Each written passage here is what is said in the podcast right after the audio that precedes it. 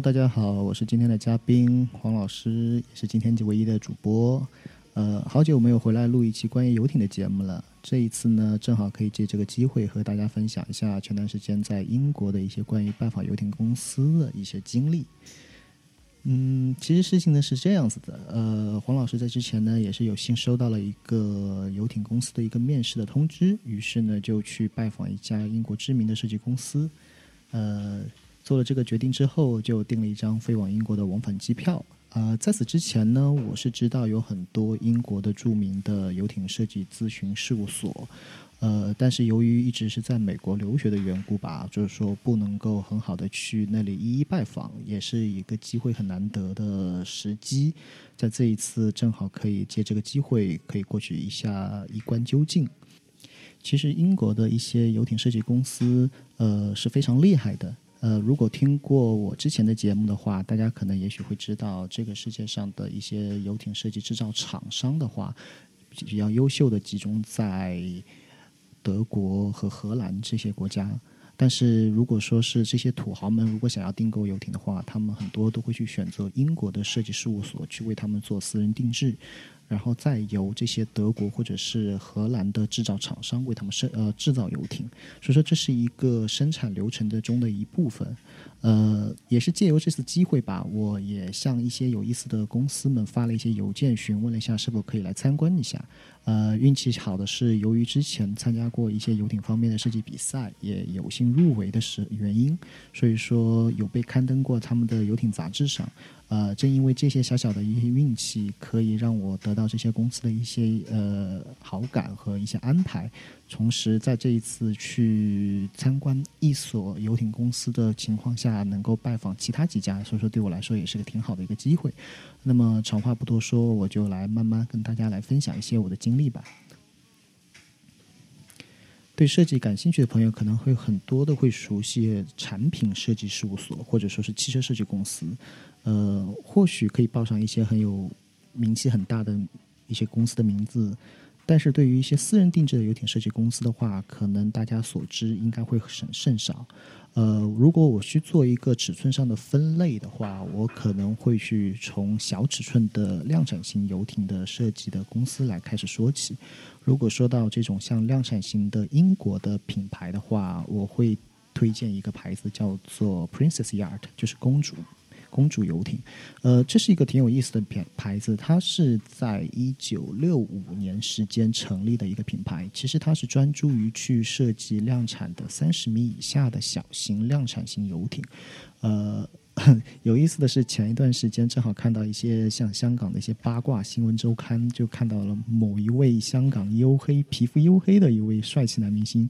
就订订购了一艘八十五 feet 的全黑色的 Princess Yacht。呃，售价大概应该是在呃五千万港币左右吧。不过很有意思的是，他写的这订购理由是为了陪妈妈在海上看最美的烟花。嗯，不过这个的话，我大概只能说到这么多。如果感兴趣的话，他可以去看娱乐一周刊，或者是看这种八卦新闻话，大概你会知道是哪位哪位帅气男明星了。嗯，说到这个品牌的设计，其实就是我第一个去拜访的公司了。呃，如果大家去说 Princess Yacht 的 design 的话，其实他们很多并不是由自己的品牌去做设计的，因为在游艇行业的话，很多的设计厂商都会有自己的一个御用的设计团队，或者说是一个御用的设计事务所。那么这里的话，我可能会首先提到的一个叫做 Alansky Yacht Design。嗯，这个公司的话是在英国的怀特岛。呃，怀特岛其实是一个旅游岛，呃，旅游旅游小岛。它是在英国的南安普顿和普利茅斯这个附近的一个一个旅游小岛。呃，很好玩的一个小的一个居住岛，也是一个旅游点。嗯，那里的人唯一去岛上的方式是必须去坐 ferry，就是我们说的渡轮，就是那种。那种叫做他们叫做 Red Jet，就是红色那种喷气渡轮，他们是这种是唯一上岛的唯一途径。呃，我有问过当时的当地的人，我说为什么你们不考虑去造桥呢？因为像中国人的话，如果遇到岛的话，或者说是遇到任何像这种呃影响交通便利的话，很可能会去用桥梁的方式去连接大陆和岛的这种交通。方式。呃，不过那里的当地人他们也说说，呃，因为是我们刻意去限制来岛上旅游或者是来岛上生活的这个人数，想尽可能的保持这个岛的传统的原汁原味，所以说我们还是选择了用渡轮的方式去替代用桥梁的方式。当然，我也感觉好像这样的方式有一点点很英伦的一种慢节奏的。生活方式吧。如果说为了生活便捷的话，可能桥梁会更方便一点。不过，anyway，我们继续往下说吧。像这样的一个岛屿上，它就是有着 Princess Yacht 的生产基地就在那里。呃，在它的边上不远处就有一个就是他们的御用设计公司，叫做 Olansky Yacht。这个公司其实为这个品牌设计了大概有十几年的产品线，而且是为 Princess 品牌去做全系列的定制，嗯。他们其实在这个尺寸的船型的设计上面是非常有经验，而且是有专业的海上 Navy Architects 去为他们去提供很多船身制造上关于流体力学方面的一些分析和相关建议。呃，他们同时也去设计一些新的品牌的一些游艇业务订单。不过呢，他们对 Princess Yacht 的这一块的呃注重或者说是专注的话，应该是业内应该是属于翘楚级别的了。嗯。这家呃，说到游艇设计公司的话，很多呢都会由自己的家族名称来命名的，呃，这可能会带着一点点的传统，或者说是自我品牌运营的这种原因吧，呃，更多的还带着一点的传承性。呃，对于这一家设计事务所来说的话，其实道理也是相同的。呃，在我去参观拜访的时候呢，我见到了他们的创始人，也就是。第一代的设计师设计事务所的总监，也就是他们的老父亲，叫做 Barnard Olansky，呃，也非常高的年龄了。其实有幸能见到这样的一个创始人，那天正好在公司里，呃，也是我的一个荣幸吧。呃，由于是年事已高，所以说呢，他目前是胜任的是这个公司的事务所的荣誉顾问。呃，并且是由第二代的掌门人，就是二代目 Justin Olensky 在运营这家公司。嗯，在我初次去拜访的时候呢，其实这家公司比我想象中规模要大一些。呃，我们说的这个大一些，并不是说它的人数有很多，只是说它对于自己的这种目标和规划，要比我想象中的要大很多。呃，这家公司整体算下来的话，设计师和工程师所占据的。人数的话，大概在二十八人左右，而且相对的整个整体的年龄会相对比较年轻，是一个比较有活力的队伍。但是对于对小型船体的设计的话，确实非常有丰富的经验。呃，如果有感兴趣的朋友，可以去看一下像一些游艇上的一些照片的话，你会看到 Princess Yacht 这这几年来说的新的产品线的更新，都是由这家公司做出了很大的贡献。嗯。的确，就像我说的，很多品牌它的确会有这种御用设计公司做长线合作，呃，因为这样的组合方式呢是会有一些化学作用，呃，这也不仅仅是在这个行业以内，在很多的制造厂行业里面，的确也会有同样的问题。就比如说是我们说的是长时间在一个工厂或者说是在一个 manufacturing 的服务的设计师，就是在这种。企业内的设计师，他们其实多多少少的呢会被工程师的这种思维，或者是工程师的主导性，会驾驭了他们的设计方向。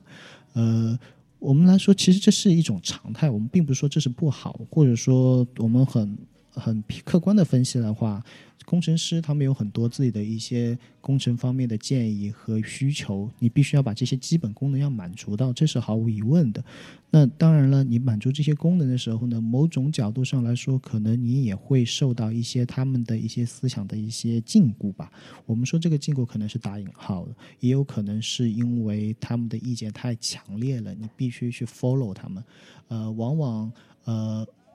这些。啊，这些这些建议，我们当然是必须要去听取的。作为设计师来说，但是很多时候你也会被这种东西所约束了你的创意和创作的一些突破性。嗯，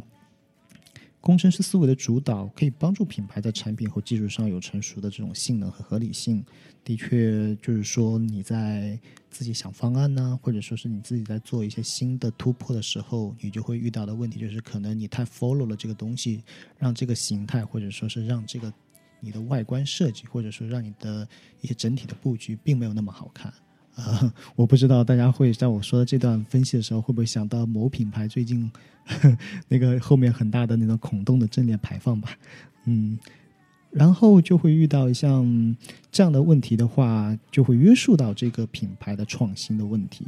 呃，所以说有时候它需要一定的像这种外面的设计事务所去介入，去帮助他提供一些优化的建议。其实像好的的话，像如果从企业跟随去出发去寻找突破思路的话，你像像 idea，他们会做的像过去的 idea，他们会去做很多像这种对企业的管理，或者说包括在他们的制造上会提出一些很大的一些概念改变。那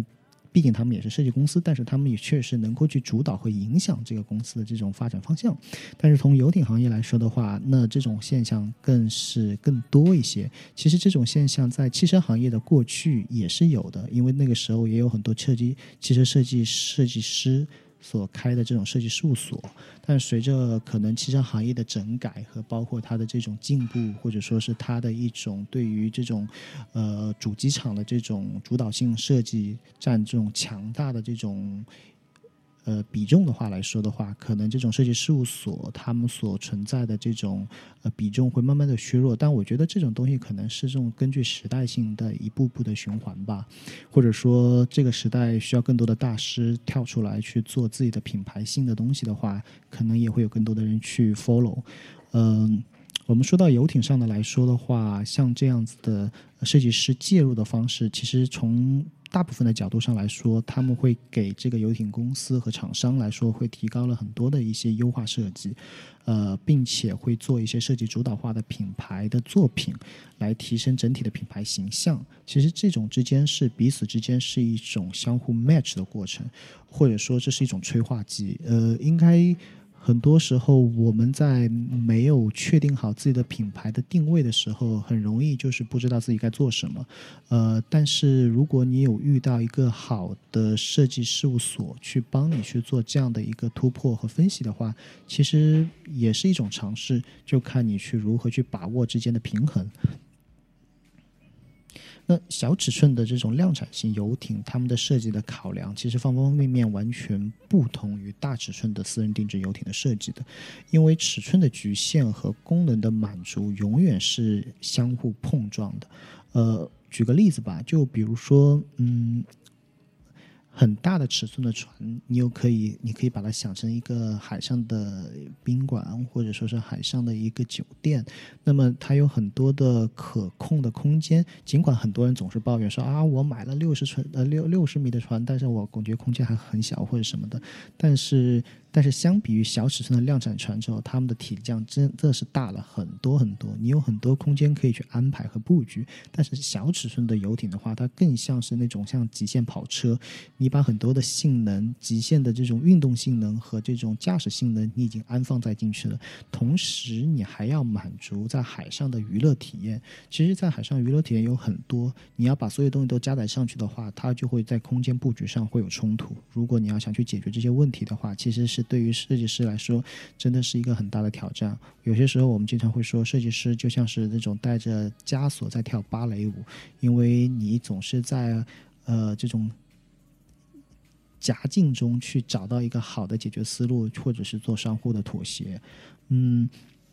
在小的船身上的设计的话，的确也是这样子的。那我可能会去说的话，小的船身设计的话，它可能会遇到的问题就是说，它的 proportion 会让人看上去没有像大的那种超级游艇看上去那么修长、那么那么漂亮。它总会遇到一些，就是说它的高度和。它的长度会受到很大的一个限制性的一个约束，那这种问题的话，我们其实可以说到一个形容词叫做层高的约束，呃，或者说这种东西在建筑空间上也是有会对我们有相同的一种影响。我们通常都知道建筑空间中，我们知道层高的要求，就平均我们说说地面到天花板的高度，那是两米五，呃。这是的确是两米五左右。那那其实这种问题，其实，在量产型的这种小型船体的话，它其实也会遇到这样的问题。因为人的这种我们叫做人机工程学，或者说是人机要素来说的话，你在这个空间的活动尺寸，你的这个需要的这个宽度、活动半径，你转身的这个舒适度，包括你自己站起来、坐起来的这样的一个高度，都是是跟你在建筑生活中其实是相同的。你即使是把那个空间你搬上了海上，放在游艇上，也是同样的。你必须要满足这样的一个层高的需求，同时你还要兼顾到在海上的一些各种的因素。那这样的话，很大的程度就会让这个船的设计的话，层高你不能改，但是尺寸又必须要满足它厂商设计的服务的尺寸范围，就会让这个船看上去非常的有一点点的感觉，就是我们说的是体量更多。但是呢，如果设计的不好的话，它会让这个船看上去会有一点点的 heavy。嗯，这就看如何用聪明的造型语言，你去让它看上去它的比例会变得更。更合理一些，并不会让它看上去是那么的，呃，我们会说的会有点臃肿。嗯，其实，呃，这种问题在很多的小型设计游艇，或者说是小型船体，或者我们说的是 catamaran 啊，或者说是像这种，呃，嗯，power boat，在三十米以下的来说的话，都会遇到这种问题。呃。外观设计师总想让这个船看上去压得扁扁的，然后船身看上去长长的，呃，可以跑起来的话，感觉性能会更好一些。嗯，但是，但是很多的像这种内饰设计师或者是工程师会就会告诉他，这不可能，因为我必须要满足这个层高要求，或者说我必须要让这个限制的尺寸达到这个空间，你必须要去解决这样的问题。当你得到这些答复之后，你。要把这些所有的因素考量进去之后，它的这个比例和它的这种形态的话，肯定会超出了你原期的预想。嗯，说到 Princess Yacht 的话，我们再回到这个品牌的话，其实它有很多的产品线是经过很大的一些提升。那么他们还有一个很有意思的合作，就是呃 Princess Yacht Olaski。啊，包括像那个兵法，他们三家合作，然后推出了一款比较有意思的突破性的作品。然后这款作品叫做 Princess R 三十五，呃，是一款运动型的游艇，而且是在很多的设计比赛当中是获得了大奖。呃，他们是由兵法去提出了一个很大的一个突破性，让船的设计跟跑车。共同的去结合起来，但是有了同样的完美的美学的一种配比，同时呢，呃，再由这边的 Olensky 的这边的专业的团队去给予更多的一些关于船身上的一些船身设计上的一些要求的一些搭载。呃，当然了，我们也知道，像这种 Princess Yacht 他们自己本身很好的一个制造工艺和它的水准，可以让这个呃产品可以诞生出来。嗯。这的确是一个很有意思的作品。当时我是在第三次我去迈阿密的游艇展上，我看到了这艘船，而且我上去也呃参观了一下里面的内外整体的空间和包括它的整个外饰的造型的话，的确是让人非常心动的，而且价格非常的不菲啊，嗯。嗯，小尺寸的船的话，我就先暂时说到这儿。呃，可能后续的话，以后在一些整理当中，我可能会慢慢的会去把它，呃，丰富起这个单元来说的话。那下面接下来呢，我又去拜访了一家另一家公司，然后那一家设计公司呢，跟我们之前的我的这个学校呢有一点点的渊源，就是我拜访的是由一位校友所开设的游艇私人飞机设计事务所。呃，它的名字叫做 Harrison Edisgar Design Studio。嗯，这家公司最有名的，它的这个头牌设计师，也就是它的创始人之一，叫做 Peter Edisgar。呃，他其实呢是 Art Center 的校友。其实可能很多人都并不清楚，说啊，我们这个学校在设计行业比较厉害，在交通设计行业也比较出名，有很多的汽车设计师，或者说有很多的呃其他行业的优秀的设计师。但是可能对于飞机或者是对于游艇行业，大家所知甚少，因为毕竟这是一个很小众的圈子。嗯，在这个行业当中的话。Peter Edisgar，他在这个行业的确是属于就是非常翘楚的级别的人物了。呃，其实呢，他并不是毕业于美国的 Art Center 的校友，他是毕业于 Art Center 的瑞士分校的校友。呃，大家可能会对这个学校有点了解，会觉得哎，好像嗯，怎么这个学校还有瑞士分校？其实是这样子。如果不太了解这个学校校史的话，的确会不知道。但是呢，在这所学校是在一九八六年到一九九六年期间，是在欧洲开设过分校，也就是在瑞士。呃，我也是因为是通过在跟王老师在做专题报道的节目当中，听王老师去完整的去讲述了这一但校史。因为大家都知道王老师是一个活字典嘛，他可以去根本就不用看任何的笔记的情况下，跟你把一些历史性的东西娓娓道来。嗯，当时的这个瑞士分校呢，是收入了很多来自欧洲的设计师学生。呃，很有意思的是。他们会有一些很大的差别，就是美国的设计学生和欧洲设计学生他们之间的差别就在于，可能欧洲的更有实验性、更有突破性，然后美国的更有这种商业性或者是这种逻辑性更多一些。就是总之就是，都是西方的设计师，但是他们之间是有很大的差异性，然后。这所学校呢，我记得是在九六年是关闭了这个分校的设置，也其实也是在那一年，Peter 是在九六年在瑞士的分校毕业，然后其实他是很早就立志想要成为一个游艇设计师，呃，在那之后他就决定来回到自己所出生的英国，开始了他自己游艇方面的行业的经历。那回到英国之后，经过几年的工作呢，他和他的好朋友 Harrison，还有他的妻子 Eva，三个人一起成立了现在的这个设计事务所。呃，我当时也是发了邮件给他，之后他们说：“哎，可以啊，你可以过来看一下，没问题啊，我们带你来参观一下。”然后我去了之后，我说：“哇哦，这个他们是在英国的市中心，然后。”嗯，他们的 studio 挺有趣的，是一个很大的一个 building，是像那种呃工业 loft 的风格，但是他们的顶是那种就是那种弧形弧形那种工厂的顶，就是它它的弧形工厂顶，就是在阳光好的话，你可以把整个上面的铝板全部打开，打开之后阳光直接从上面顶上全部洒下来，嗯。他们这样的一种建筑风格，可能像嗯，让我想到的是什么呢？就是很多人都说英国的天气是比较糟糕的嘛，因为大家都知道英国雾，尤其是伦敦嘛，雾都嘛，呃，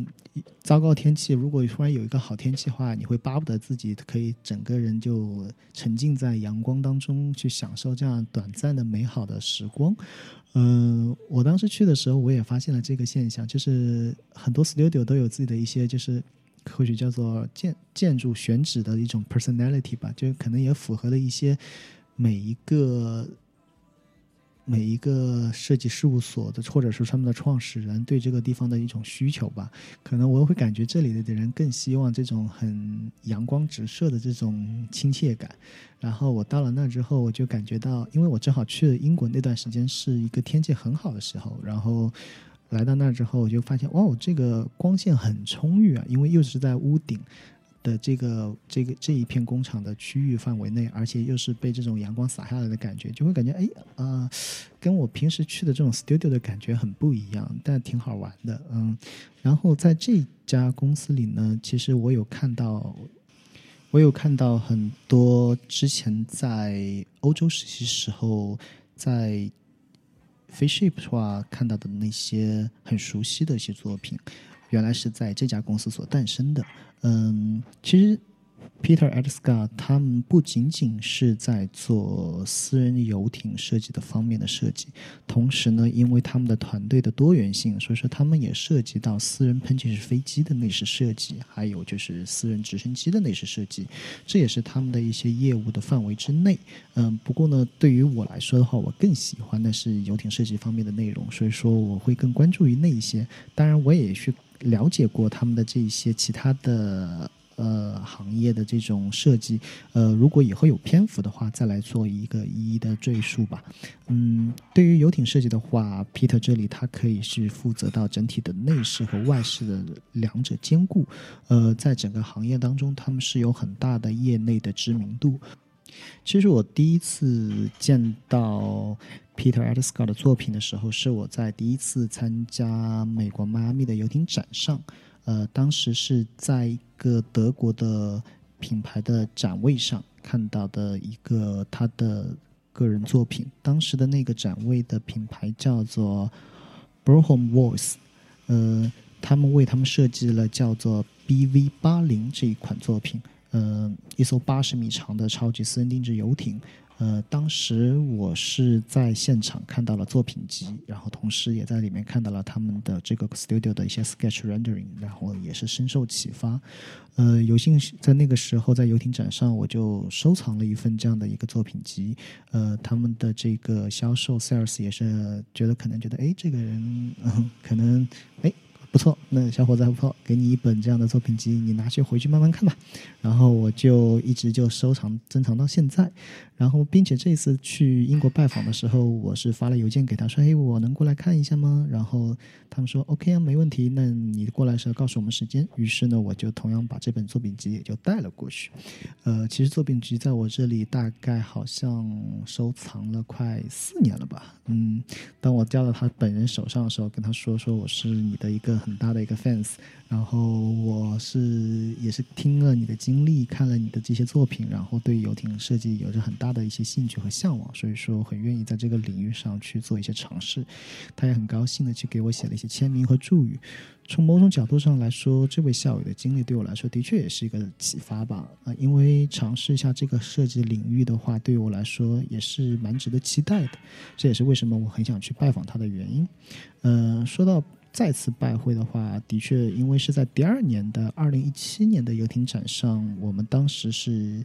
也是跟 Peter 有见过一面。当时呢，我和另一位游艇设计的同学宝奇，我们两个人一起参加的游艇迈阿密游艇展。在那个时候，就在他的作品叫做 Venice 的前面，我们遇见了 Peter。当时我们的老师也帮我们一一做了介绍。然后第二天我们去想去登船看的时候，因为也很难。安排到一些好的 schedule 可以上他的作品上去看，然后正好是在前一天，我们正好见过他，然后跟他跟他有了一些接触和交流，所以说他就帮我们很好的就安排了这样的一个机会，然后我们有幸就上了他的当时的那艘作品叫 Vanish 上去看了整个整体的游艇的内外饰，然后觉得非常的惊艳。说起 Bromvoss 这个牌子的话，其实也有一段故事的。呃，其实来说，这个品牌也能够。并列被评为就是在过去来说是游艇行业三甲或者说是一线的这种私人定制的德国品牌。呃，我不知道大家可能会不会熟悉另一位建筑设计师，呃，叫做扎哈哈迪德。这位女性的建筑设计师，其实当时她有一款很出名的叫概念游艇，就是为这个 b r o h m Voice 他们设计的这个品牌的一个概念游艇。就是扎哈迪德的那种很浪漫的这种空间的曲线，然后加上一些对称和非对称的一些比例的一些把控，在游艇设计上，或者说在对这个概念设计上来说来说，呃，带来一些很大的一些轰动，呃。可惜呢，就是随着这位女建筑师不幸的去世，加上这个品牌也在随后的一些游艇品牌的调整和兼并当中，被德国的另一家品牌更厉害的品牌，世界第一的品牌叫做 Lerson 给收购了。呃，所以说对于某一些就是希望看到一些概念作品的一些人来说，是会多多少少是一个遗憾。就是这样的话。因为最著名的这位设计师去世，包括这个品牌也被兼并了，很难能够再看到更有名的这样的一个概念性产品。如果能够在今后诞生吧，其实我对于我本人来说，我也是非常喜欢的这些概念性作品，很希望他们能够落地。嗯，只可惜就是说，像这种东西很多也有点事与愿违吧。嗯。在 Peter 这里呢，我也看到了很多他们的这个团队所能够给予的一些不同的一些方案。他们会把每一次给客户的一些私人定制的一些内饰的这种方案呢，他们会做成一个资料库。这个资料库其实是很清晰的，你是在他们的台面上能够清晰的看到。他们这样的整理方式呢，一方面呢可以。帮助他们在对于内饰选材方面是一个很好的一个快速的一个回阅，呃，有些时候往往你的客户会过来去看这种材料或者是需求的时候，他也想去看看其他的一些 client 的这种需求会不会对我有一些很多的启发，或者说是他们会觉得，嗯，我要比这个人更好，我要用的比他的材料更贵，或者说是我想让他的这个感觉跟我这个有点接近，但是我又要不一样。呃，人们总是在定需求的时候都会说，我要一个这样的东西，但是要比它更好。那往往很多时候你会没有一个很好的参照和 reference。嗯，他们用这种方式去做一些。铺铺排式的归纳的话，更好的让别人可以清晰的看到这种材料的需求和选选择是搭配起来，在现场的话会有哪些好一点的这种组合。嗯，呃，Peter a s k a 这里的话还有一个很有意思的是，他们的团队是非常的精简，呃，这也是让我有所惊讶，因为在我去我之前去的那一家的时候，我会想啊。如果说是一家游艇设计公司，它不仅仅要兼顾到游艇的内外饰，还包括了私人飞机的业务，还有一些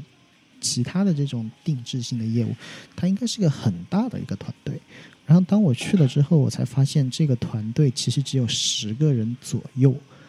十个人左右的这个团队去产生了这么大的一个动能，和在这个行业里能够带来很多的一些突破和一些成绩的话，这是让我很惊讶的。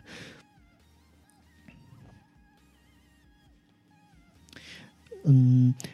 这所公司同时也跟其他的外面的一些公司去做一些多方位的一些交流和一些合作。呃，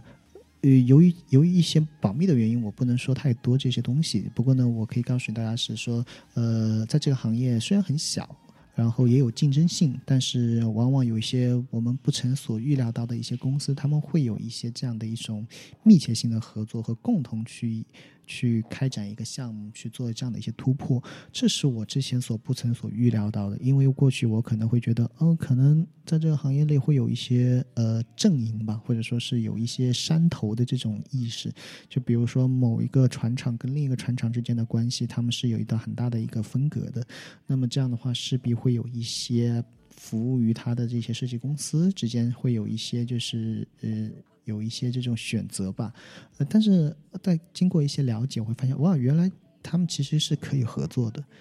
这样的一种合作精神，其实更像是这种在船上这种船长和 captain 和这种船员的这种密切的这种合作关系吧。可能是这种喜欢水或者喜欢海洋的人的之间的这种团队合作意识可能会比较强一点。他们对于这一块的这种呃。战略的这种考虑是我不曾所想到的，其实这一点是让我蛮蛮惊讶的。嗯，同时呢，就是呃，像其实有很多的行业里面，他们对于这种呃设计的配合来说，他们也是分这种关系的，就是说分这种上下层级的关系，然后如何的去运用好这种呃关系去。共同的处理一些项目的话，可以减少很多的这种人力资源的分配，呃，这也是良性的这种合作所带来一些好处吧。呃，在此之前，我可能更多会觉得一个项目，呃，被一个公司所接下来的话，很可能是这个公司独立去完成的。嗯，但是在我来到 Peter 这里去了解的时候，我会发现他有很多是愿意去分享、去合作的这种东西的话，更容易去缩减了他这个公司的这个开支和缩减了他公司的团队的构成。其实这一点也是挺有意思的，因为。因为很多人都会觉得，我把一个团队要去做的很大，或者说是做的很全面，呃，往往会让自己的团队会变得很臃肿，或者说是你的人员的功能和技能来说，其实是有一定重叠的。嗯，如果说你有一种很好的管理方式，或者说是你有很多的外业的拓展的能力的话，你可以把一些东西分配到外边去做一些很好的调整的话，呃，其实。对于自身来说的话，分担了自己的这种压力和负担的话，也是一种好事。那关键就是在于你和对方之间是一种良性的合作关系，呃，给你带来更多的这种机会吧。一直以来呢，关于行业的阵营方面的问题呢，其实我。多多少少可能会带着自己的一些个人的理解。我以为，呃，传奇他们会有自己的御用设计品牌，那多多少少像这种设计师之间是会有一点点的像这种选择阵营的一些分界，这有点像是机器人选机器那个汽车机器人选择狂派和博派的这种感觉吧。但是有一些很厉害的设计师，他们可以做到这种像左右逢源的。处理能力，他们可以很好的平衡自己在船厂之间的这种关系。他既可以为这个船厂 A 船厂去服务，同时也可以去为 B 船厂去做很好的这种设计咨询。呃，他们之间是并不会冲突的。呃，如果这个问题我去问他们设计师本人的时候，他们会告诉我说，这个东西可能更多取决于客户。当客户他有更多的选择权的时候，我们把这个选择的机会交给客户，然后我们为客户去挑选，或者说是为客户去择优的选择一些合作的船厂。呃，但是更多的意见方和决定方是在于客户本人，所以说这个并不会影响到这种船企之间的合作的关系。呃，这一点的话，让我觉得，嗯。但也是一个对我来说之前的一个理解上的一个知识的一个空隙，多于一个新的一个补充吧。其实后面黄老师也还拜访过另外几家有意思的游艇设计公司，呃，这里呢，我想做一些篇幅的原因，可以在后面的整理当中，可以慢慢的为大家去做一些分享和报道。因为有一些公司的事先呃的一些交流，我还有通过邮件的方式去询问一些问题，去得到一些明确的一些答复，这样的话可以给到一些更好的一些信息给大家。呃，也希望大家可以耐心的等待一下，嗯。呃我也可以补充的说一些关于去英国游历的时候的一些其他的一些趣闻。呃，当时我去到英国的时候，正好是他们这边发生了一个很好玩的英国的一个新闻，叫做呃飞机航班整体呃飞错地点的一个事儿，就是他们原本是飞往另一个城市的航班，结果直接飞到了爱丁堡。然后当时我在做他们的 Uber 时候，就听到所有的这种 Uber 司机都在聊这个问题，就是有一种很。很自嘲式的这种英式幽默，就是他们会觉得这种事情怎么可能会发生，而且竟然还发生在我们这个很很严肃、不苟言笑的国家，而且全程的航班上没有任何人发现了这个问题。其实当时也觉得很尴尬，因为因为整个航班都飞错了，然后报站的人和他们的一些呃。一些一些就是机组人员，他们都没有意识到自己将要飞错这个航班，而且当他们在飞机上飞行的过程中两次播报，呃，所有的乘客也没有任何的反应，直到当落地的时候，告诉大家大家已经到了爱丁堡的时候，所有的乘客都觉得，哎，我们是不是坐错飞机了？但是后来发现飞机并没有坐错，而是飞错了地方，所以所有人都很纳闷这件事是怎么产生的。嗯，其实这也其实有点像英国人的这种很。有些时候，就是不苟言笑的国家，总会有一些莫名其妙的笑话会诞生吧。嗯，不过也挺好玩的，就是正好当时是一个周末嘛，我去的时候正好遇到了这样的情况，也成为了一个当时一周大家所有人在路上的一些谈资。不然的话，英国人总会跟你聊天气嘛。嗯。那其实这一期的节目的话，先暂时到这里。然后随着后面的信息的补充和完善的话，我会为大家提供更多的关于不列颠之行的其他的新见解报道。呃，感谢大家来分析听到我这期的分享。呃，也谢谢大家的收听。嗯，再见，我是黄老师。